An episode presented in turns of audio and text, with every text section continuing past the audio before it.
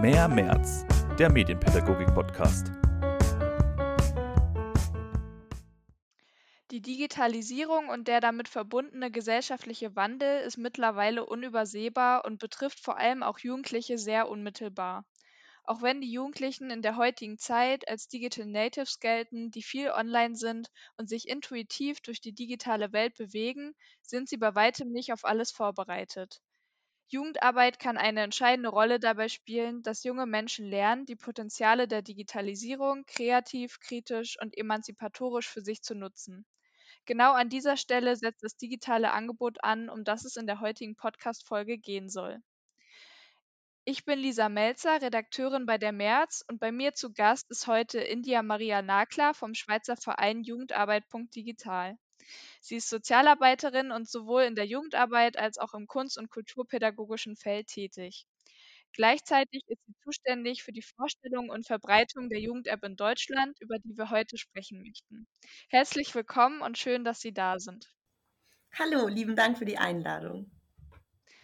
Ähm, neben der Arbeit als Projektleiterin der Jugend-App sind Sie ja auch noch als Sozialarbeiterin in der offenen Kinder- und Jugendarbeit tätig. Demnach sind Sie ja sowohl mit der analogen als auch mit der digitalen Jugendarbeit vertraut. Welcher Bereich macht Ihnen persönlich mehr Spaß? Genau, ich trenne die Bereiche nicht mehr voneinander. Am meisten Spaß macht mir die Arbeit äh, mit Jugendlichen und ähm, ob das jetzt digital ist oder analog oder beides zusammen auf einmal, einfach mit Jugendlichen. genau. Ähm, ich habe es ja jetzt schon angeschnitten. Äh, Sie sind Bestandteil des Teams des Schweizer Vereins Jugendarbeit.digital. Und vielleicht könnten Sie für unsere HörerInnen noch mal kurz zusammenfassen, was so das zentrale Anliegen des Vereins sind, ist, was so Ihre ähm, ja, Aufgabenschwerpunkte sind und wie Sie auch dazu gekommen sind, äh, die Jugendarbeit überhaupt zu entwickeln. Genau, ähm, also der Verein Jugendarbeit Digital ist ursprünglich aus der Schweiz. Ähm, wir sind ein Team aus ähm, Fachkräften aus der IT, also ProgrammiererInnen, äh, Leuten, die in der IT gelernt haben, aber auch SozialarbeiterInnen, die praktisch gemeinsam ähm, unterschiedliche Angebote ähm, an die Jugend- und Sozialarbeit haben. Also wir helfen bei Projektarbeit, wir initiieren viele eigene Projekte im medienpädagogischen Bereich und in der digitalen Arbeit. Das fängt bei Tools an, das können aber auch Workshops sein an Schulen oder Einrichtungen. Ähm, wir helfen bei Konzeptionierung von ähm, digitaler Arbeit. Also das heißt, ähm, wenn es auch um Unterstützung geht von Projekten, wie kann ich sowas aufbauen, wie kann ein Zeitplan aussehen, ähm, welche Leute hole ich mir dazu. Dann arbeiten wir auch im wissenschaftlichen Kontext, also viel in der Schweiz, zusammen mit Hochschulen auch um da immer auch in der wissenschaftlichen Arbeit irgendwie nochmal voranzukommen und zu gucken, was braucht es in der sozialen Arbeit und wie entwickelt die sich weiter, auch im digitalen Raum. Und ähm, dann ist unser, einer unserer größten Schwerpunkte die Vernetzung.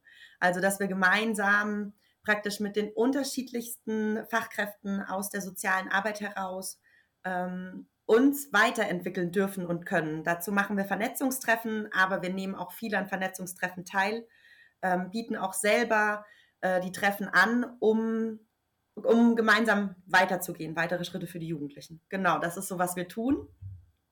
Und äh, 2015 in einem, in einem dieser Projekte, wo der äh, Verein praktisch mit dabei war, ist die Jugend-App entstanden. Und das war praktisch ein partizipatives Projekt für Jugendliche, die gemeinsam mit den Fachkräften zusammen die App entwickelt haben. Und das über ein Jahr hinweg. Und seitdem besteht die App und entwickelt sich weiter. Genau. Und äh, macht sich auf den Weg jetzt in hoffentlich alle Einrichtungen, die sie brauchen. ja. Und wie muss man sich das vorstellen, dass äh, Jugendlichen da irgendwie mitgearbeitet haben an der Entwicklung der App? Genau, also bei so einem klassischen Projekt in der Jugendarbeit ist es ja meistens so, man hat eine Gruppe, die kann freiwillig entstanden sein von Jugendlichen, es kann aber auch angebunden sein an eine Schule zum Beispiel, ne, dass es die Projektwoche ist. Und ähm, aus dieser Gruppe Jugendliche praktisch war es ähm, zu ermitteln, gemeinsam mit den Fachkräften, was fehlt uns, was fehlt uns in der Jugendarbeit. Also was haben wir alles und wo merken wir aber, da hätten wir gern noch mehr. Und praktisch aus diesem Wunsch heraus ist die Jugend-App entstanden, dass die Jugendlichen selbst gesagt haben, sowas gibt es eben für uns nicht. Ähm, und das in Bezug auf die Jugendeinrichtung. Also es gibt natürlich unglaublich viele Kommunikationstools. Also da muss ich jetzt die Namen nicht alle nennen. Also wir haben super viel, wo wir uns bewegen können. Aber es ist schon nochmal ein Unterschied, ob eine Sozialarbeiterin oder eine Jugendeinrichtung praktisch selbst gemeinsam mit ihren Jugendlichen vor Ort nach dem Bedarf, den die Einrichtung hat, und der ist ja ganz unterschiedlich überall, jede Einrichtung funktioniert anders, ähm, sich selbst ein Kommunikationstool aufmacht, wo praktisch alles zur Verfügung steht, was die Jugendlichen dort vor Ort benötigen. Und ähm, das hat gefehlt. Und dann hat man es gemeinsam entwickelt. Und die Entwicklung ist dann, es gibt ja viele medienpädagogische Angebote, wo es auch um Techn den technischen Bereich geht. Also wirklich dann, wie funktioniert Programmieren ne, in kleinen Schritten bis hin zu tatsächlich der Entwicklung von der App. Aber das war begleitet mit Fachkräften aus der sozialen Arbeit und ProgrammiererInnen. Genau, und, und ein mhm. ganzes Jahr. Das muss man schon, ist ein langes Projekt. Ja. Und seither ist die Jugend-App praktisch von dort abgelöst und entwickelt sich durchgehend weiter in allen Einrichtungen, die sie jetzt nutzen. Mhm. Ja. Und ähm, genau, also wenn wir jetzt davon sprechen, dass sich auch die App so spezifisch an Jugendliche richtet, ähm, also wer ist damit genau gemeint? Also jetzt auch von der Alters, von welcher Altersgruppe sprechen wir da genau? Ich glaube von der Altersgruppe her, also es beginnt ab Nutzung des Smartphones. Ne? Und das ist natürlich jetzt, also ich würde mal sagen, die Kinder, und dann sind es Kinder in dem Moment, äh, ich glaube, Smartphone, es wird ab 10 sein wahrscheinlich. Das ist sehr jung. Ähm, da ist es noch viel in der Kommunikation mit der Eltern bestenfalls. Ich würde sagen ab 12, zwischen 12 und 13 bis hoch 27. Also 27 ist ja wirklich dann auch, jetzt bei uns hier in Deutschland ist ja die Jugendhilfe kann bis zu 27 gehen. Und das alles sind dann auch die Zielgruppen oder Menschen, die die, die App nutzen könnten. Ja. Mhm. Genau, jetzt hatte ich auch ähm, auf Ihrer Website gelesen, dass sich die App auch als Community-App versteht. Das heißt, äh, Jugendliche können sich eben per Chat-Funktion untereinander austauschen, aber eben auch mit JugendarbeiterInnen direkt über ihre Fragen und Anliegen. Und ähm, das eben komplett anonym, sodass sie eben ihre, ihre, ihre Identität auch nicht preisgeben müssen. Ähm, was würden Sie sagen, worin besteht da auch der Mehrwert ähm, im Gegensatz zur analogen Kommunikation? Ich glaube nicht, dass, also ich weiß nicht, ob der, äh, das Wort Mehrwert, sondern es ist ein Zusatz. So, und das ist ein, mhm ähm, ein Zusatz vor allem in dem Bereich, also ne, es soll analoge äh, Kommunikation soll nicht äh, aufgehört werden oder ersetzt werden, sondern es ist ein Zusatz zu dem, zu sagen, wir nutzen alle die digitale Kommunikation, aber wir nutzen sie alle, ohne uns darüber bewusst zu sein, was tun wir denn in dem Moment, wo wir auf ein Kommunikationstool zurückgreifen und Bilder verschicken? Oder was machen wir in dem Moment, wo wir weil halt alle anderen da chatten oder weil halt alle anderen drauf sind, ich auch drauf muss, weil ich will ja dabei bleiben datenschutzrechtlich mir aber überhaupt nicht klar ist, was da eigentlich gerade passiert. Wenn ich meine Telefonnummer angebe, wenn ich meinen Namen angeben muss, wenn ich mein Google-Konto angeben muss und ähm, ich jede Woche nach einem Backup gefragt werde. So. Ähm, und dazu sagen, okay, aber was wäre denn eine Möglichkeit? Und ich glaube, da auch aus der Sicht der SozialarbeiterInnen, also natürlich ist es auch unser Bereich als SozialarbeiterInnen zu sagen, hm, wir, wir suchen Schutzräume für Jugendliche, wo sich Jugendliche bestmöglich entwickeln können. Und ähm, es ist ja großartig, wenn sich Jugendgruppen miteinander kurzschließen oder sagen, ey, wir machen jetzt eine Gruppe auf und können da schnell miteinander kommunizieren. Wenn ich aber als Fachkraft gleichzeitig weiß, na ja, in dem Moment, wo ich euch darin unterstütze, dass ihr Gruppen aufmacht, weiß ich auch, dass ihr eure Daten hergebt und das sehr unüberlegt, ähm, ist es natürlich perfekt, wenn man ein Tool hat oder ein Tool programmiert worden ist, wo man weiß, da sind die Daten geschützt. Es ist vollkommen egal, also es wird kein Name abgefragt, auch die Telefonnummer, sondern du kannst direkt einfach auf die App und du kannst den Chat anfangen und du kannst auch deine Gruppe anfangen. Und du kannst anonym den Sozialarbeit, die Sozialarbeiterin um Hilfe fragen. Du kannst aber auch sagen, ich mache jetzt einen äh, Chat auf fürs nächste Event, für die nächste Party im Jugendtreff und guck mal, wer alles Lust hat zu helfen. Und da ist erstmal jetzt egal, wer du bist und du musst auch dafür nichts verkaufen und du musst auch dafür nichts angeben, sondern es geht um, um das Gemeinsame, was man entwickeln will oder einen schnellen Austausch, ohne dass ich dafür etwas hergeben muss. Genau, und ich glaube, das ist äh, der Vorteil äh, des anonymen Chats bei uns äh, im, in der Jugend-App, dass er datenschutzrechtlich konform ist. Genau, ja. also man, ähm, wenn man sich das auf ihrer Website durchliest, merkt man ja auch, dass die äh, anderen Funktionen auch genau irgendwie auf diese Sachen, die, die Sie eben genannt haben, eben auch Rücksicht nehmen. Ähm, könnten Sie da vielleicht nochmal so zentrale Funktionen kurz für unsere HörerInnen vorstellen? Genau, also zentrale Funktionen in der Jugend-App. Wir haben ein sehr, äh, wir sind sehr breit gefächert, weil die Jugendarbeit selbst breit gefächert ist. Und man muss sich vorstellen, wenn man sich als Einrichtung dazu entscheidet, ähm, hat man mehrere Möglichkeiten, wie man dann selbst seinen Bereich in der Jugend-App gestaltet. Das kann von einem anonymisierten Chat über Eventkalender, eine digitale Map. Das kann aber auch über partizipative Ansätze wie zum Beispiel Bild der Woche oder ähm, Spruch der Woche. Es kann auch sein, dass es ähm, eigene eigene Bereiche gibt, wo die Menschen im Ehrenamt sich anmelden können, für Vereine zum Beispiel. Also man kann sich seine Bereiche sehr frei gestalten und sich aus all den unterschiedlichen Angeboten praktisch genau sein Setting zusammensetzen, was für einen vor Ort wichtig ist. Und ähm, seit diesem Jahr haben wir auch Avatare. Das war ein Wunsch von Jugendlichen. Ähm, genau, immer Ende des Jahres fragen wir dann auch nochmal ab, was wollt ihr, dass neu programmiert wird. Ähm, wir fragen das bei den Fachkräften vor Ort ab, die dann mit den Jugendlichen ins Gespräch gehen und es war der Wunsch nach Avataren. Das heißt, dieses, seit diesem Jahr haben wir auch Avatare.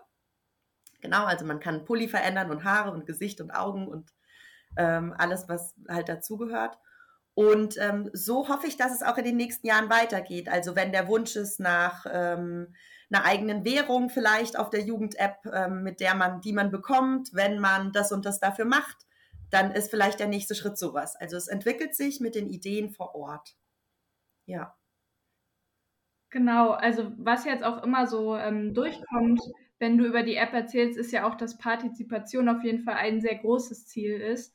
Ähm, wenn man jetzt aber irgendwie das so ein bisschen kritischer betrachtet, dass ja ähm, solche digitalen Tools ja auch irgendwie nicht nur Teilhabechancen eröffnen, sondern eben auch irgendwie neue Formen von Ausgrenzung schaffen. Ähm, ja, wie geht ihr mit dieser Herausforderung konkret um? Absolut. Ich glaube, dass man mit der ähm, Thematik der Ausgrenzung als Sozialarbeiterin immer, ähm, also das ist immer eine Thematik, der man gestellt ist, egal ob im digitalen Raum oder im analogen Raum. Das beginnt, ähm, und ich nehme jetzt mal als Beispiel den analogen Raum, es beginnt bei äh, Diskriminierungen, denen Jugendliche ausgesetzt sind oder die Menschen, denen Menschen ausgesetzt sind. Es beginnt bei Gruppenbildungen, wo man als Sozialarbeiterin gucken muss, wie ist es jetzt passiert? Wie ist das so schnell warum sitzt die Person jetzt alleine dort? Das hat doch gerade bis letzte Woche noch alles funktioniert, so, ne? Und ich glaube, genauso ist es auch im digitalen Raum. Ich glaube, manchmal ist eine Riesenangst davor, weil man dieses Gefühl hat, der digitale Raum ist so riesig und er ist so, ähm, er ist so schwer zu handeln. Und was bedeutet das für uns im Alltag, wenn, ähm, wenn wir das auch noch machen müssen? Und ich glaube, es ist aber, man muss es als, also das ist eine Lebenswelt, ne, die uns alle betrifft die die Jugendlichen betrifft, aber auch erwachsene Menschen und jetzt auch schon ältere. Ne? Ähm, und ich glaube, für mich war das Beste, war die äh, Corona-Warn-App. Also da waren dann plötzlich, war eine riesige, ähm, also da waren die Jüngsten waren wahrscheinlich äh, 14, die die benutzt haben und die Ältesten 80 plötzlich. Und dann hat es geklappt. Ähm, und man hat damit gelernt, umzugehen. Und ich glaube, man muss es als Prozess sehen. Also, dass es nicht, es geht nicht von heute auf morgen gut und es wird immer Momente geben, wo sowas wie Ausschluss zum Beispiel passiert. Oder wo auch was passiert, wo man denkt, verdammt, ich habe nicht mitbekommen, was da in dem Chat passiert ist. Ähm, und es ist vielleicht was abgesprochen worden, was hätte so nicht passieren sollen. Aber ich glaube, das passiert sowohl in der analogen wie in der digitalen Welt. Und man muss es einfach gemeinsam lernen zu handeln. Und dann ist es in Ordnung, wenn man es auch, wenn man nicht von sich selbst abverlangt, weder als jugendliche Person noch als Erwachsene, dass das morgen alles steht, sondern wir gucken mhm. zusammen. Aber würdest du sagen, es gibt, also man kann da irgendwie Strategien entwickeln oder würdest du sagen, das ist eher mal so ein Aushandlungsprozess? Es ist ein Aushandlungsprozess. Also es gibt eine Menge Methoden im sozialen Bereich, auf die man, egal jetzt in welchem Raum man sich bewegt, zurückgreifen kann, aber es bleibt ein Aushandlungsprozess. Und das ist ja auch ganz wichtig, dass jeder Teil dieses Prozesses ist. Und mhm. ähm, genau, also ich glaube, wir sind nicht fertig damit. Da gibt es kein so und jetzt ist es äh, gut. Ja, ja, das auf jeden Fall. Und ähm, genau, wenn wir jetzt auch zum Beispiel auf eine andere Funktion blicken, zum Beispiel diese ähm, Sackgeldjobbörse, die ja auch ja einen sehr hohen Stellenwert auch ähm, im Rahmen der App einfach einnimmt. Da geht es ja zum Beispiel eben mehr um das Thema so berufliche Integration. Aber klar, die Herausforderungen sind da ja ähnlich, wie eben auch ähm, du sie eben beschrieben hast. Genau, bei der Sackgeldbörse, also Small Jobs hieß früher, und es geht gar nicht so sehr um, also es geht zum Teil um die berufliche Integration, aber es geht in erster Linie, in meinem Stadtteil Geld zu verdienen. Und das, also jetzt mhm. nach deutschem Recht, kann ich ab 14 arbeiten. und ähm, bis 18 Jahren und ab 18 fliegt man wieder raus aus der Sackgeldbörse. Und ähm, es geht wirklich darum zu sagen, also einmal Unterstützung innerhalb der Nachbarschaft oder innerhalb deines äh, Stadtteils und ähm, das aber dann durchaus bezahlt. Und ich glaube, wir waren früher immer gewohnt, in der Zeitung zu gucken oder jemand kennt jemanden, der, guck mal, da kannst du einräumen in, im, Super, äh, im Supermarkt oder so. Und das ist jetzt praktisch im digitalen Raum, es ist dann einfacher. Ähm, es ist gesteuert von den SozialarbeiterInnen vor Ort. Das heißt, ArbeitgeberInnen können ihre Jobs dort auf die äh, auf Small Jobs hinterlegen und können sagen, ich brauche jemanden zum Rasenmähen, zum Zeitung austragen, zum Einkaufen gehen. Und die Jugendlichen selbst können sich bei den SozialarbeiterInnen melden und sagen, ich möchte arbeiten gerne und ähm, müssen das praktisch erstmal mit dem, äh, müssen sich freischalten lassen. Und die SozialarbeiterInnen verlinken dann praktisch äh, Arbeitgeber und Arbeitnehmer. Und das nach allen bestehenden Rechtsformen. Aber es geht schon ums Geldverdienen. Und ähm, am Schluss auch wieder um Netzwerk, ne? Weil ähm, dadurch natürlich auch ein Stadtteil dann merkt, ah ja, okay, der war schon mal da, dann kann ich jetzt, also es ist wieder ein Netzwerk, was entsteht. Sowohl im digitalen als auch im analogen Raum, weil im analogen wird dann gearbeitet. Ja. Mhm. Und wie ist da so das generelle Feedback von den Jugendlichen, aber eben auch sehr von gut. den äh, Stadtteilen? Ist sehr gut.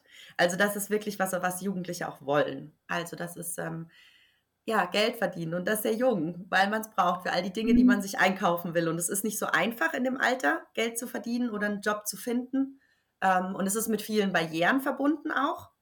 Und dann, äh, genau, ist das, also das ist ein Angebot, was super gerne angenommen wird. Und es ist dann auch, die Jobs gehen schnell weiter, ähm, man verlinkt schnell, genau. Ja. Aber würdest du auch sagen, das bringt die Generationen irgendwie näher zusammen, diese diese App oder dieses Angebot? An manchen Momenten bestimmt. Bei manchen Momenten. Mhm. Ähm, als Beispiel dafür würde ich vielleicht auch Teams nennen. Ne? Als wenn sich ein Team in einer Jugendeinrichtung dazu entscheidet, äh, man ist fertig mit dem Sozialarbeitsstudium zwischen ja, 23, 24 meist ne? als Fachkraft. Und ähm, andere arbeiten vielleicht dann schon 30 Jahre in der sozialen Arbeit. Und wenn man sich dann für die App entscheidet, dann ist das auf jeden Fall, dass eine Generation, also Generationen auch aufeinandertreffen und gucken, wie können wir das jetzt hier machen? Also wer bedient die App, äh, wer ist mit den Jugendlichen im Austausch? Ähm, wollen die Jugendlichen auch nochmal selbst vielleicht einen Bereich gestalten, wo die SozialarbeiterInnen gar nicht mit drin sind? Was ist, wenn jemand in Urlaub geht? Können ähm, diejenigen von der älteren Generation das auch aufrechterhalten oder wie muss man dann miteinander arbeiten? Also ich glaube schon, dass es auch Generationen zusammenbringt. Genau. Mhm. Und natürlich, also nicht jede Oma, die bei sich Rasen gemäht haben will, ähm, äh, nimmt die App dazu. Aber vielleicht geht sie ins Jugendzentrum und sagt, hier, ich habe das gehört, könnt ihr mir das bitte da reinschreiben? Und das ist ja auch schon in Ordnung. Ja. Genau. Ähm, wir haben jetzt über sehr viele Chancen auch der App geredet, aber mich würde jetzt vor allem noch mal interessieren, ähm, an welcher Stelle du jetzt noch so Entwicklungsbedarfe oder vielleicht Verbesserungsbedarfe ähm, von der App siehst. Hm. Also ich glaube, ich, die ist, also es ist nichts perfektioniert und ich glaube, es geht immer weiter, dass man auch guckt, ähm, wo genau, wo kann sich weiterentwickeln.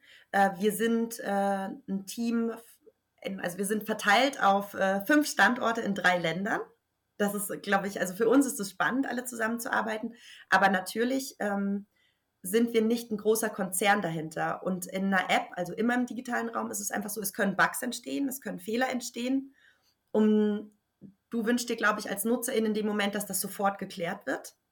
Und ähm, für uns als Team ist das aber natürlich nicht immer möglich, weil ähm, wir eben unsere Zeit dann dazu brauchen, erstmal rauszufinden, wo ist jetzt gerade der Fehler. Ähm, liegt es mhm. an einem nicht gemachten Update des Telefons vor Ort des Nutzers oder liegt es innerhalb des Systems der App? Also ich glaube, da ist manchmal, fühlt sich nach einer langen Zeit an, wie lange wir brauchen, um den Fehler zu finden.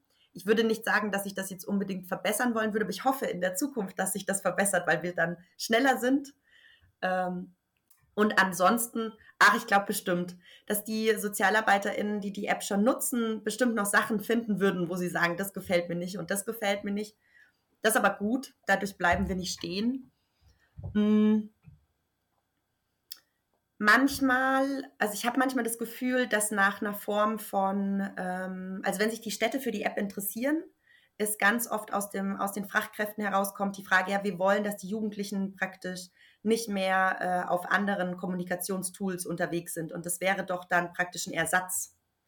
Und das ist es nicht. Also die Jugend-App ist kein Ersatz für, ich will jetzt keinen Namen von den anderen Bereichen nennen, aber es ist, äh, also wir arbeiten nicht mit Werbung. Ne? Das fängt dort an. Wir werben für nichts.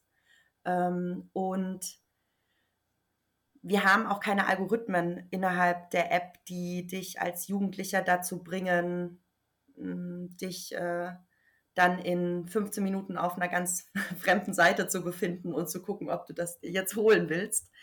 Und ähm, dadurch halten wir natürlich mit den großen Konzernen nicht mit. Das ist dann einfach so. Ne? Das ist aber nichts Negatives. Das ist einfach, wir sind, also die Idee der Jugend-App ist es, dass es der digitale und der analoge Raum gemeinsam in der sozialen Arbeit funktionieren. Es soll nicht der Ersatz sein von etwas, was schon da ist, was auch richtig ist, dass es da ist, was wir nur gemeinsam erlernen müssen, wie wir es benutzen. Also ich will gar nicht gegen die anderen Kommunikationstools sein. Es ist gut, dass die benutzt werden. Wir müssen nur gucken, wie sind die Rahmenbedingungen, die wir alle benutzen und wie können wir uns auch schützen. Oder ähm, aber genau, das habe ich manchmal das Gefühl, dass das manchmal so, ach so, ja, ihr seid gar nicht wie. Und dann so, nee, also dann müssten wir Werbung schalten. Dann bräuchten wir, weiß ich nicht, wie viele tausend Menschen hinter der App. Dann ja, dann brauchen wir auch nur 24 Stunden, um einen Fehler hinzubekommen. Mhm. Ja. Ähm, und ja, was würdest du sagen? Ähm, welche Pläne habt ihr als Verein noch so für die Weiterentwicklung der App und was würdest du dir persönlich auch so für die Zukunft irgendwie ähm, der App wünschen? Für die Zukunft der App, also mein ein riesiger Wunsch, ich weiß nicht, ob es eine Utopie ist, aber ein Wunsch ist, ähm, dass ich mir praktisch eine digitale Map angucken kann und überall sind Städte, wo dieses App-Logo ist und ich weiß, ah, okay, ähm, also jetzt als jugendliche Person, egal wo ich bin, ich benutze die App auch schon zu Hause. Guck mal hier vor Ort, die und die Einrichtung gibt es. Also ich glaube, das wäre so, darüber würde ich mich richtig freuen. Also wenn ich so die ersten Rückmeldungen dann hätte, hier auch aus dem deutschen Raum, von Jugendlichen, die in einer anderen Stadt waren und über die Jugend-App praktisch in eine Einrichtung gegangen sind, weil sie es von zu Hause so gewohnt sind. Das würde mich richtig freuen, weil es den Zugang leichter macht. Den Zugang ganz normal ein Jugendzentrum. Zu sagen, okay, da gehe ich jetzt hin oder ich habe auf dem Eventkalender gelesen, da ist heute Abend das und das. Ähm, und bei uns zu Hause funktioniert es auch so, also fühle ich mich auch dort willkommen. Ähm, und ich glaube, damit verbunden dann auch das Netzwerk und das Netzwerk auch für die äh, soziale Arbeit und für die Jugendarbeit und Fachkräfte. Zu sagen, abgesehen von der Finanzierung von Trägerschaften, können wir uns über solche Tools sehr gut vernetzen. Und wir müssen das anfangen miteinander. Wir müssen uns austauschen. Und ähm, dann benutzen wir halt den digitalen Raum. Aber wir brauchen Netzwerke, um uns weiterzuentwickeln. Innerhalb der Methodik, aber auch innerhalb von, wer hat was, wer kann was, äh, wer kann da aushelfen. Und das meine ich jetzt nicht mit Fachkraft, sondern mit Wissen. Und da ist es egal, ob ich in Bremen sitze oder in äh, Augsburg so, mit so einem Tool funktioniert es eben, dass man dann sagt, ey, ich habe gesehen bei euch da in Augsburg, ihr macht jetzt das und das. Ähm, wir haben es gerade auch. Wie lief das? Und das fehlt mir manchmal noch in der sozialen Arbeit. So, jedes Bundesland macht so sein Ding, aber es geht halt eben auch eigentlich über ein Bundesland hinweg. Und das würde mich freuen. Da glaube ich, dass, äh, ja, wenn das irgendwann passiert, so im Moment, würde mich freuen. Genau. Und ansonsten sind wir ja jetzt hier auf dem deutschen Markt relativ frisch. Also wir hatten ein paar deutsche Städte, die bereits in der Jugend-App waren. Und ich bin jetzt seit April, arbeite ich für Jugendarbeit digital und bin im Team. Und wir haben unglaublich viele Nachfragen. Also sehr, sehr viele deutsche Städte, Kommunen melden sich bei uns und sind interessiert daran. Und jetzt müssen wir gucken, ähm, wer möchte dann die App tatsächlich nutzen. Die Städte vor Ort müssen sich immer austauschen, ähm, ist es ein freier Träger oder ist es ein öffentlicher Träger? Ähm, wie wird es finanziert? Äh, wie arbeiten wir zusammen? Gibt es vielleicht vor Ort in der Stadt schon einen Medienarbeitskreis, der dann praktisch so Head-off sein kann, also auch bei Nachfragen irgendwie noch agieren kann, wenn wir nicht da sind, ähm, aber sich auch austauschen kann über die Jugendarbeit oder wie die App sich entwickelt innerhalb einer Stadt. Und mal gucken. Ich hoffe, dass von den vielen Nachfragen die App dann auch äh, an, bei manchen Städten jetzt dann auch an den Start geht dieses Jahr noch. Und alles andere ist die Zukunft, die hoffentlich super wird. Ja, das würde ich mir natürlich auch sehr wünschen. Ähm, und ich bin auch weiterhin ganz gespannt, äh, die weitere Entwicklung der App äh, zu verfolgen. Genau. Und äh, wir werden jetzt auch schon am Ende angelangt. Ich bedanke mich sehr, dass Sie sich die Zeit genommen haben, ähm, heute bei uns zu sein und wünsche Ihnen natürlich weiterhin für die App noch ganz viel Erfolg. Und Lieben Dank. dann genau, möchte ich auch unsere HörerInnen nochmal auffordern, auf jeden Fall auf der Website eures Vereins und auch den Social Media Kanälen vorbeizuschauen und sich da einfach mal durchzuklicken und inspirieren zu lassen. Genau. Danke. Das war Mehr März, der Medienpädagogik-Podcast.